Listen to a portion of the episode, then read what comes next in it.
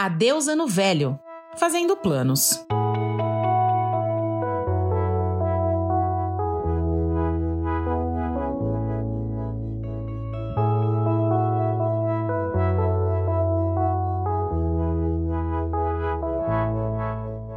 ...2021 está acabando. Finalmente, para alguns e infelizmente para outros, acho que para a minoria, né? Todo final de ano, as pessoas costumam parar para fazer um balanço de tudo o que aconteceu. Se as metas traçadas lá no começo do ano foram cumpridas ou não, como ficaram as relações, o trabalho, o peso que foi ganho ou perdido e muito mais. Você também faz essa, esse tipo de retrospectiva pessoal? Eu faço. E eu me lembro que no final de 2020 eu falava que não ia planejar muitas coisas para o novo ano, porque naquele momento eu pensava que a pandemia iria limitar boa parte do que eu gostaria de realizar. E eu não estava de todo errada, né?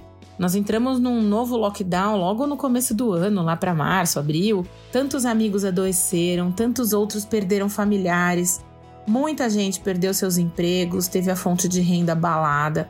Os jornais só traziam notícias horríveis e tudo isso impacta na nossa vida, ainda que de uma forma indireta.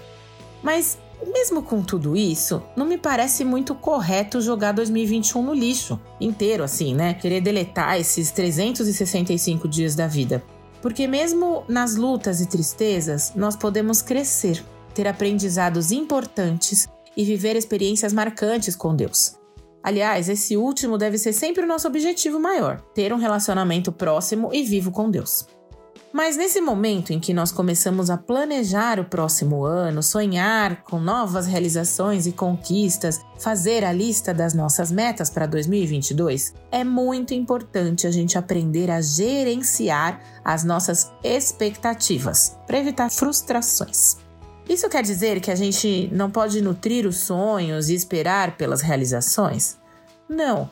Isso quer dizer que a gente precisa colocar as nossas expectativas no lugar certo, entregar os planos e sonhos nas mãos certas, as mãos de Deus. É da natureza humana fazer planos, mas a resposta certa vem do Senhor. É esse versículo de Provérbios 16:1 que vem à minha mente quando eu começo a colocar no papel as minhas metas para o ano novo isso me traz uma paz. Quando eu tenho a consciência de que aquilo que eu quero realizar está nas mãos de Deus, tudo fica mais leve. Mas também não quer dizer que eu não preciso fazer nada, que eu não preciso fazer minha parte, né? Que basta pedir para Deus o que eu quero, é, sentar no sofá e esperar Ele me dar.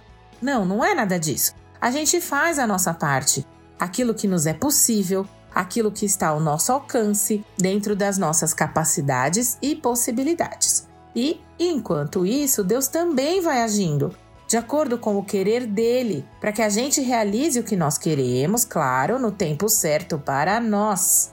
E aqui também rola um certo conflito interno, né? Saber esperar a vontade de Deus. Mas esse é um papo para um outro dia. Nesse primeiro episódio da última semana do ano, que a gente comece a preparar os nossos corações para o melhor, que é a vontade de Deus para nossa vida. Lembrando que os planos dele sempre são melhores do que os nossos.